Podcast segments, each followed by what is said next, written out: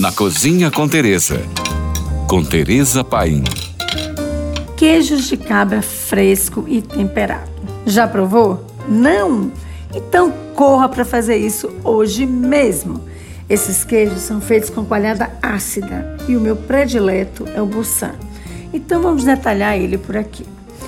Esses queijos têm uma acidez muito alta por conta da fermentação e harmonizar eles é um desafio para todos os tipos de bebidas. Para dificultar, ainda mais um agravante. O tempero acaba muitas vezes mudando o aroma, deixando sobrar um gosto acentuado de ervas e especiarias quando tentamos degustar com bebidas encorpadas.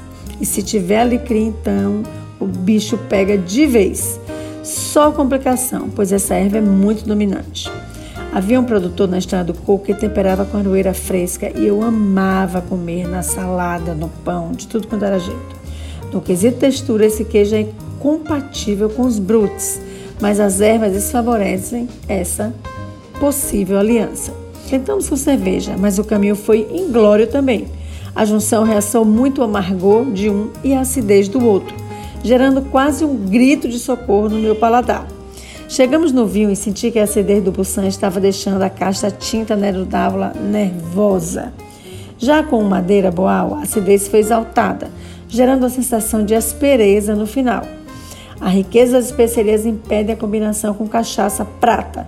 E mesmo quando testamos com cachaça envelhecida em um burana, sobraram as ervas, não promovendo um final nada feliz. Dica: coma esse queijo sem bebidas alcoólicas no dia da saladinha, da dieta, e aí você vai ficar realmente feliz. Por hoje é só. Mais dicas, me siga no Instagram, arroba Tereza Paim. E se você tem alguma dúvida, fale com a gente. Beijos e siga agora com nossa deliciosa programação GFM.